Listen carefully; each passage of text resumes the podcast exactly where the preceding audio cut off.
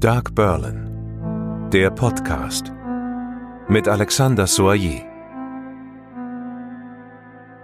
Herzlich willkommen. Ich darf Sie alle wieder begrüßen. Sabine Hinrichs, Hallo. Johanna Magdalena Schmidt, Peter Minges. Hallo.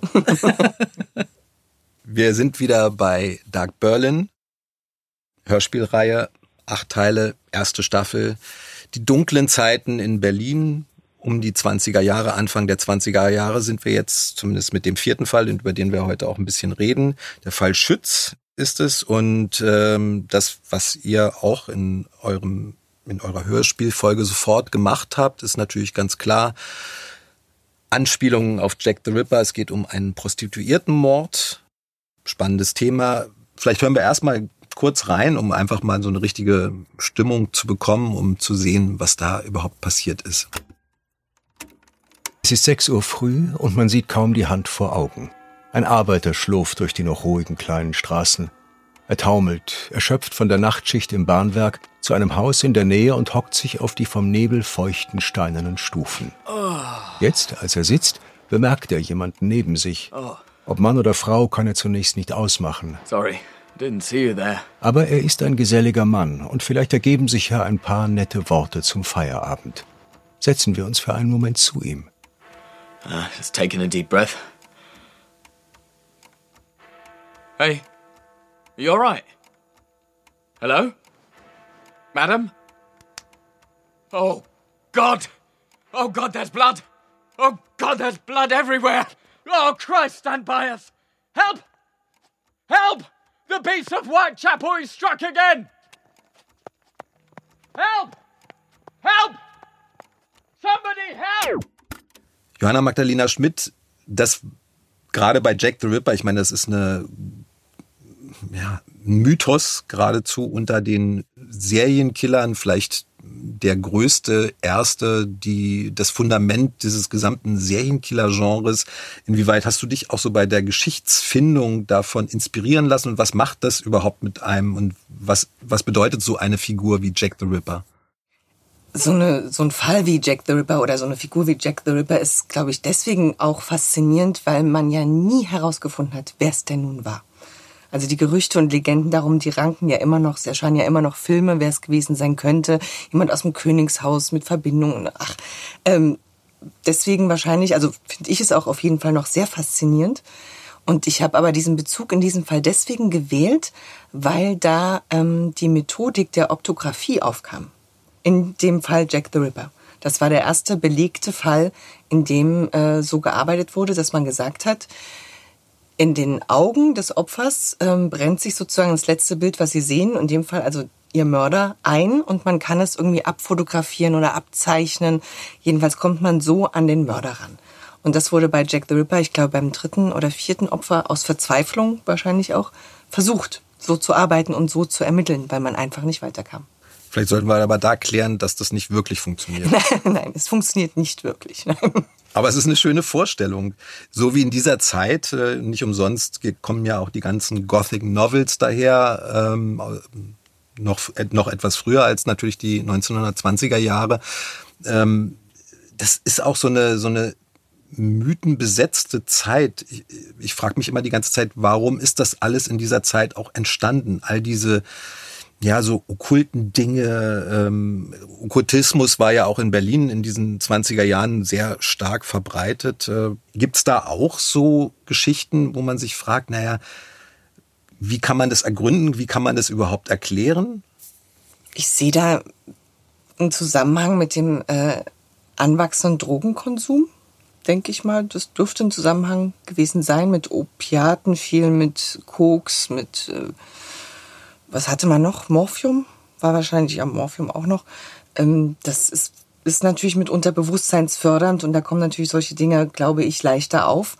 Und äh, vielleicht auch mit dem Wechsel des, des Glaubens, der nachließ und man vielleicht versuchte auch eine Lücke damit zu schließen, könnte ich mir jetzt vorstellen. Aber das ist jetzt sehr äh, laienhaft gedacht. Das ist jetzt quasi nur meine Vorstellung. Ja, es ist auch ein Stück weit äh, Flucht aus der Realität, ne? aus, aus Armut und nach dem Krieg und so, aber wobei äh, die Hochzeit äh, war ja in der viktorianischen Zeit, äh, der, ähm, wo also diese Esoteriker hochkamen und äh, irgendwelche Sitzungen mit Geistern und so. Das gibt es heute zwar sicherlich immer noch, aber ich glaube, in den 20er Jahren war es natürlich auch stark verbreitet, eben aufgrund der doch ziemlich harten, schwierigen Zeit. Und ich sehe das auch so als Flucht. Ich finde es immer spannend, gerade in dieser Zeit, also Ende des ähm, 19. Jahrhunderts, Anfang des 20. Jahrhunderts, ich komme da immer durcheinander bei diesen Jahrhunderterzahlen, dass immer nicht so ganz klar ist, dass da einfach extrem viele wissenschaftliche Entdeckungen stattgefunden haben und gleichzeitig nebeneinander, wirklich, wirklich so ein extremes Nebeneinander, diese, diese Richtung Esoterik, diese Richtung, äh, können uns die Geister noch irgendwas mehr erzählen. Finde ich schon ein sehr, sehr spannendes Nebeneinander. Was ist denn für euch, Sabine, vielleicht gerade das Spannende an, an, an diesem Fall gewesen und hat es vielleicht auch in der, in der Inszenierung dieses Falls irgendetwas bewirkt, dass man diesen, ja, diesen, diesen Bogen zu Jack the Ripper schlägt? Also der Bogen zu Jack the Ripper ist, wie Johanna eben gesagt hat, natürlich die Optographie und natürlich ein Prostituiertenmord. Und genau, und das zweite eben dieser Prostituiertenmord, dass man ähm, gesehen hat oder dass, dass man so darauf hingewiesen hat oder hier mal wieder dargestellt hat, dass gerade in dieser Branche, in der gearbeitet wird, äh, doch ähm, oft die Todesopfer lagen, dass es oft äh, Prostituierte waren, die es getroffen hat, weil die oft nicht vermisst wurden, es ist oft nicht aufgefallen oder es wurde vielleicht auch von der Obrigkeit natürlich anders behandelt als ein, ein der Mord an einer Frau aus, aus guten, besseren, nicht so verarmten Verhältnissen. Und für mich war ganz spannend, da, dass, wie, wie aufgezeigt wird, dass eine Frau in dieser Zeit, wenn sie keinen Mann hat, der auf sie aufpasst, der für sie sorgt, unter dessen Fittichen sie ruhig leben kann, ziemlich aufgeschmissen ist. Also ist, also in der heutigen Zeit hat man ja ganz andere Möglichkeiten. Und damals war das aber einfach so, dass man nicht mehr viele Möglichkeiten hatte, wenn man kein Vermögen aus aus einer Erbschaft hatte oder reiche Eltern oder einen Mann, der einen versorgt hat und ganz auf sich allein gestellt war, vielleicht äh, auch keinen Beruf gelernt hatte, dann war man, dann stand man ziemlich äh, armselig da und man hatte nicht viele Möglichkeiten, sich dann Geld zu verdienen. Ja. Sowohl in diesem Fall als auch im Fall, den wir in der nächsten Folge besprechen, tauchen natürlich Freudenmädchen, Prostituierte relativ häufig auf. Ähm, ist das, wie, wie verbreitet war das? War das, war das einfach noch viel stärker Alltag, als es heute ist? War das ein Lebensmodell, was da absolut dazugehörte? Damals ja, heute kann ich es tatsächlich nicht beurteilen. Ich weiß es nicht, schlichtweg. Also ich finde die Alltäglichkeit, mit der darüber gesprochen wird, auch gerade eben in den, in den Verhörsituationen und im Alltag, dass das was völlig Normales ja, war. War es definitiv. Definitiv. Also es war viel stärker verbreitet und gerade auch natürlich im Hinblick darauf, was Sabine gerade sagte, dass man als Frau beruflich wirklich nicht viele Möglichkeiten hatte. Und wenn irgendwas war, man verarmt ist oder arm war, tja, und in der Großstadt, äh, wo hier ein, ein Überangebot an Arbeitskräften auch noch herrschte, also Prostituierte war, war eine relativ geläufige Option und war relativ alltäglicher. Also gerade zum Beispiel in Friedrichshain, ähm, wo der Schlesische Bahnhof war, wo ganz viele anreisten und in Berlin eintrafen. Also gerade in dieser Gegend war, es war ein Umschlagplatz für wahnsinnig viele arme Frauen und, und vor allen Dingen Prostituierte. Ja. Ja, was ich so interessant fand, war, dass es so eine gewisse, also nicht so stark sogar fast mit einem Tabu behaftet wirkt. Also so, wie ihr es darstellt. Nee, war es auch, glaube ich, nicht. Also ich glaube heutzutage, wenn also ich würde jetzt eben beispielsweise, selbst wenn, wenn ich jetzt auf Prostituierte zugreifen würde, würde ich jetzt nicht beim Verhör sagen, naja, das ist doch völlig selbstverständlich oder ja, ganz normal, da habe ich mir halt ein Freudenmädchen gesucht oder so. Also denke mal, das ist nicht etwas, was mir oft begegnet in irgendwelchen Gesprächen. Nee, ich glaube, das Tabu heutzutage ist größer. Es ist ja auch, wenn man heutzutage, also in dieser Situation vielleicht eher nicht, aber vor der Pandemie ähm, durch die Oranienburger Straße war das, glaube ich, dann war das immer noch so ein, uh, und ach guck, also es ist was, ich sag's mal in Anführungszeichen, Besonderes und nichts, was einem tagtäglich in vielen Gegenden Berlin über den Weg läuft. Und als Mann war es, glaube ich, damals auch relativ üblich. Das war jetzt nichts, wo man sagt, oh, um Gottes Willen, was hat er getan, sondern naja, auch verheiratete Männer. Es war üblich, ne, dass man für bestimmte Dinge geht man zu einer Prostituierten. Das war jetzt nicht.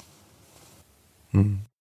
Nein, ich denke auch, wenn, wenn es in den 20er Jahren die soziale Absicherung gegeben hätte wie heute, dann wäre Rose Schütz sicherlich nicht so abgerutscht. Ich glaube, die hätte sich einfach irgendwo gemeldet, hätte Sozialhilfe respektive äh, Hartz IV bekommen äh, und hätte irgendwann mal irgendwo mit irgendeinem Job angefangen. Aber das gab's damals nicht. Und äh, ich denke mal auch, dass es so war, dass wenn ein Mann sich von einer Frau getrennt hat und die hatte, sagen wir jetzt keinen Beruf gelernt, Kinder großgezogen und das war es dann. Na, die sind jetzt nicht alle automatisch Prostituierte geworden, das wäre ja furchtbar. Aber das war dann oft eine ne Möglichkeit, auch um, um an Geld zu kommen. Und äh, das, denke ich, ist bei Rose Schütz einfach passiert. Weil sie kam ja aus gutem Haus. Der, der Mann starb, glaube ich. Ja, ja. Und das war der, der Niedergang. Und sie war ja irgendwo aus dem Niedersächsischen und ist dann nach Berlin gegangen und äh, hat hier sozusagen die Gänsefüßchen-Karriere als Prostituierte angefangen und war in der Hauptsache an der Radrennbahn und äh, hat da ihr versucht, ihr Geld zu verdienen. War das ein Unterweltmilieu? Ja, ich denke mal, wo gespielt wird, wo gewettet wird, denke ich schon, ne? Dass wo da, Rad gefahren wird. Wo Rad gefahren wird, genau. Kennt man ja. Ja, genau. Also ich denke mal schon, dass das auch mit Unterwelt natürlich zu tun hatte. Die Mädchen waren sicherlich oder die Frauen hatten da sicherlich auch ihre Berührungspunkte eben zur Unterwelt oder zur Halbwelt.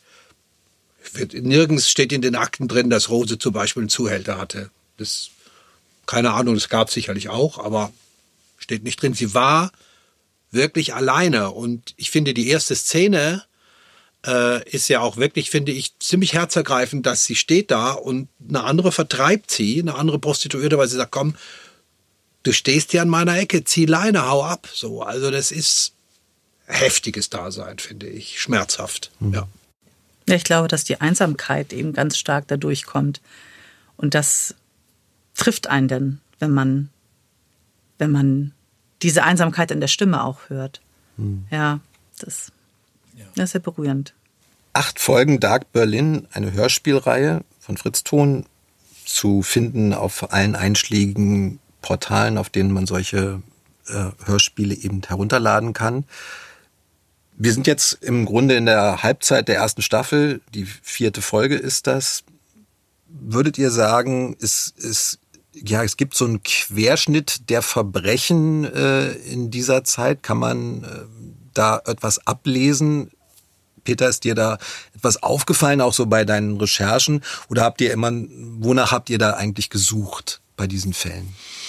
Also ähm, ich, ich glaube, dass äh, Verbrechen immer andere Ursachen haben können. Das kann Armut sein, das kann eine Psychose sein, das kann alles Mögliche sein. Ich weiß natürlich nicht, inwieweit sich jetzt äh, der, ich sage jetzt mal, der Mörderdurchschnitt in den 20er Jahren mit dem Mörderdurchschnitt der 80er, 90er oder 1000er Jahre, wie der sich da unterscheidet. Wir sind oder wir sind in den Akten eher danach gegangen, was uns auch irgendwie, ich sage jetzt mal, angesprungen hat, welche, welche Geschichte uns angesprungen hat. Und da gibt's noch viele andere Geschichten, die auch total spannend sind. Und wenn es eine zweite Staffel gibt, dann werden wir die auch da verarbeiten.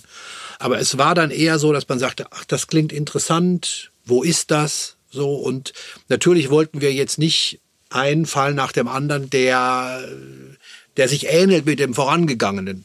Aber die, die, Aus, die Auswahl war eher so, was, ach, das gefällt mir oder das gefällt uns, das, das nehmen wir. Ja, das war, das war so unser Kriterium. Und die Reihenfolge in der Dramaturgie? Also, sprich, gibt es da so ein aufbauen? Nee, die, die kann es nicht geben, weil es ja tatsächlich keine Dramaturgie gibt. Also das Leben schreibt Geschichten, dramatische Geschichten, aber ohne dramaturgischen Aufbau.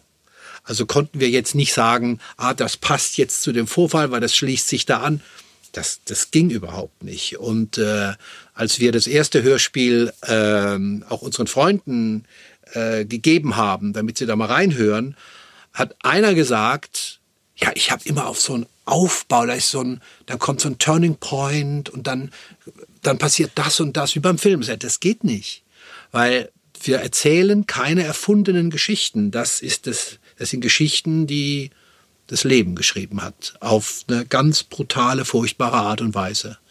Äh, oft wusste man den Mörder relativ schnell. War, oft wurde der Mörder schon, wenn du da diese Akten liest, auf der zweiten Seite, nach dem zweiten, also der Mord passierte an einem, am Freitag und am Montag wussten sie schon, wer das war. So. Das ist halt, das, das war äh, auch eine Entscheidung für uns, eben da nicht irgendeine künstliche Dramaturgie reinzubringen. Uns ging es vor allen Dingen auch darum, die Zeit abzubilden, die, das zu schildern, wie die Umstände waren, warum die Leute, aus welchen Motiven die Leute getötet haben. Ja, ganz klar diese, diese Zeit und ihre Umstände abzubilden, weil die so weit weg ist von unserer jetzigen Zeit, dass es sehr faszinierend ist, da einzutauchen. Mit also in vielen Dingen ist sie sehr anders. In einigen Dingen ist sie natürlich auch sehr gleich, weil sich einige Dinge auch nicht ändern, aber genau. Das heißt also im Grunde, dass wir mit den Dark Berlin Folgen, mit den Hörspielen in die Zeit reisen können mit extremen Straftaten und ähm, da einfach ein bisschen von dieser Stimmung auch mitbekommen. Johanna, was war es denn? Peter hat es angesprochen, irgendetwas bei die, in diesen Akten, was einen angesprochen hat, was, was herausgesprungen ist. Was ist dir in diesem Fall bei Schütz, was hat dich da angesprungen? Tatsächlich zuerst hat mich das mit dieser Optografie angesprungen, dass äh, versucht werden sollte, in, dem, in den Augen von dem Opfer Rose Schütz noch den Mörder zu erkennen, ob der da nicht vielleicht sich eingebrannt hat oder abgebildet ist. Das hat mich sehr fasziniert äh, und äh, ich habe mich im Zuge dessen halt über diese Optografie dann belesen und recherchiert, weil ich das sehr faszinierend fand, diesen Irrglauben und wie lange der sich gehalten hat. Also ich dachte nicht, dass er 1921, 22, dass das noch äh, irgendeiner Form Relevanz oder Bestand hatte. Und dann hat mich auch äh, angesprochen, dass da mit äh, Blutspürhunden gearbeitet wurde, in, also in dem Fall. Das fand ich sehr interessant, dass diese Hunde, also gab ja nicht diese Möglichkeiten, die man heute hat, um Blut sicherzustellen und zu vergleichen und so, dass es da Hunde gab, die halt sozusagen gerochen haben, äh, in dem Fall an den Gaffenden. Also ne, es gab diesen Tatort und da standen ganz viele Menschen und haben halt geguckt und geglotzt und gegafft und äh, da lag halt eine Leiche und Blut und äh, Hirnmasse und das fand man halt ne, aufregend. Und ähm, der Polizist ist mit seinem Spürhund an dieser Menge vorbei und hat den Hund schnüffeln lassen, wer halt nach Blut riecht. So, ja. und als der Hund angeschlagen hat, hat man den dann mitgenommen. Das fand ich wahnsinnig faszinierend. Und so einfach ist man im Grunde auch schon auf den Täter gekommen. Ne? Ja. Dann hatte man ihn eigentlich schon gefasst. Da reicht manchmal ein Hund. Ja, genau. Wenn der nicht so pleatsch war, sich da rauszureden und in dem Moment eine gute Ausrede parat hatte, hatte man ihn auch schon. Das, ja, ja, das ging ganz schnell. Er hat ja dann am Ende, äh, hat er noch, also er ist ja, er ist ja, hat ja diese Frau, man muss wissen, dass die Frau war 1,56 groß. Ein schmächtiges, ein, schmächtig, ein schmächtiger Mensch. Und der hat die mit zehn Hammerschlägen auf den Schädel hat er die umgebracht. Und man sagt, was für eine unfassbare Wut in dem drin gewesen sein muss. Und dann ist er äh, zu einem Freund und hat da seine Klamotten gewaschen und seine Hände gewaschen. Und dieser Freund hat das mal irgendwann der Polizei gesagt. Und da hat er die Chutzpe gehabt zu sagen, beim, bei dem Verhör, der entweder war es mein Geist oder mein Doppelgänger, der bei meinem Freund war. Ich war nicht da. Man sagt, wow, also da muss schon einer wirklich frei im Kopf sein, um sich so versuchen rauszureden. Es gibt in diesem Fall sicherlich etwas, was mir dann, als ich das gelesen habe, also in der Kurzbeschreibung steht es nicht, aber in der, in den Akten steht etwas drin, was grauenvoll ist, was lustig ist auch und gleichzeitig die Hilflosigkeit der Polizei zeigt. Also die haben diese Frau ins, ins, ins, äh, in die Gerichtsmedizin gebracht, die Leiche. Und jetzt haben sie versucht, tagelang herauszufinden, wer ist das? Die wussten gar nicht, wer das ist. Dann hatten sie, da hatten sie geguckt in, in ihrem Kleid, hatte so ein Samtkleid an, da war ein Schild äh, von einer von einer Bekleidungsfirma in Berlin. Und dann sind sie dahin und haben festgestellt, okay, die die also die die Firma wusste, wem sie dieses Kleid verkauft hat, aber die Frau sagt, ich habe das irgendjemand verschenkt. Also auch da Fehlanzeige. Dann kam die Polizei auf eine unfassbare Idee. Die haben der Leiche den Kopf abgetrennt, haben die Wunden und die Einschläge überschminkt, haben ihr eine Perücke aufgesetzt oder ihre Haare gemacht, das weiß ich nicht. Dann hat, hatte die natürlich die Augen zu. Dann haben sie auf die Augen, Augen, also auf die geschlossenen Lider Augen drauf gemalt, haben die abfotografiert und das war sozusagen, damit sind die rum in der Bevölkerung, haben gesagt, kennen Sie die Frau? Und das war, fand ich schon eine ziemlich harte Nummer, einer Leiche den Kopf abzutrennen, um davon Fotos zu machen und dann in der Bevölkerung rumzugehen und zu sagen, kennen Sie diese Frau? Das fand ich schon ziemlich heftig. Spricht im Grunde auch so ein bisschen dafür, auch für dieses äh, Gefühl, was ich hatte, als ich das gehört habe, dass da doch ein unglaubliches Bemühen, also ein unglaubliches Engagement auch vorhanden war, eben diese Taten aufzuklären. Also ich, gleichzeitig stelle ich mir ja auch so vor, okay, es ist halt auch eine Stadt, in der sowas vielleicht so ein bisschen zum Alltag gehört und dann ist es eben vielleicht, sagt man, es ist eben eine Frau aus nicht so guten Verhältnissen und eigentlich ist der Druck nicht da, aber das Engagement ist, wirkt zumindest in all diesen Fällen, die er auch vorstellt, unglaublich und sie geben wirklich alles, um diese Fälle aufzuklären. Das finde ich schon beeindruckend. Ja und überschreiten damit natürlich auch Grenzen. Ne? Das ja. muss man einfach sagen. Also bei, bei jedem anderen wird man sagen, Leichenschändung. So, also, ja. Aber du hast schon recht, das stimmt schon. Also das ist, äh, das Bemühen war sicherlich groß, weil man einfach nur begrenzte Möglichkeiten hatte. Es gab keine DNA-Untersuchungen, es gab es alles nicht. Fingerabdrücke gab es, glaube ich, schon. Ja, ja, die haben das ja, verglichen. Genau, die haben das aber, glaube ich, mit der Lupe verglichen. Ja, die haben das wirklich. Aber in einem Fall, da wird ja auch ein ähm, Abdruck, der auf einem Gegenstand ist. Treppengeländer. Treppengeländer, da wird das Stück aus dem Treppengeländer rausgeschnitten, mit aufs Präsidium genommen und dann wird das mit der Lupe verglichen mit den Fingerabdrücken der Verdächtigen. Und da denkt man, ja, so war es damals. Da waren überall kleine Kerben und sonst was in den, in, in, auf, ja, Treppengeländern oder auf, Stein, äh, auf äh, Treppenstufen oder wie auch immer, weil es gar nicht anders ging. Ja, so kann man es auch machen. Ist so wie mit diesem einen verschwundenen Beweisstück im, in der Schublade, was dann einfach mitgenommen ja. wurde. Ja, damit sind wir langsam am Ende. Fall 4, Schütz, Dark Berlin, Hörspielreihe. Sie können sie in allen einschlägigen Internetportalen erwerben. Ich danke euch recht herzlich. Hat Danke wieder mal Spaß gemacht und äh, in der nächsten Folge geht's dann weiter. Dankeschön. Bis dann. Bis Tschüss. dann. Das Hörspiel Dark Berlin kann man in allen Online-Bookshops erwerben. Fritz Ton.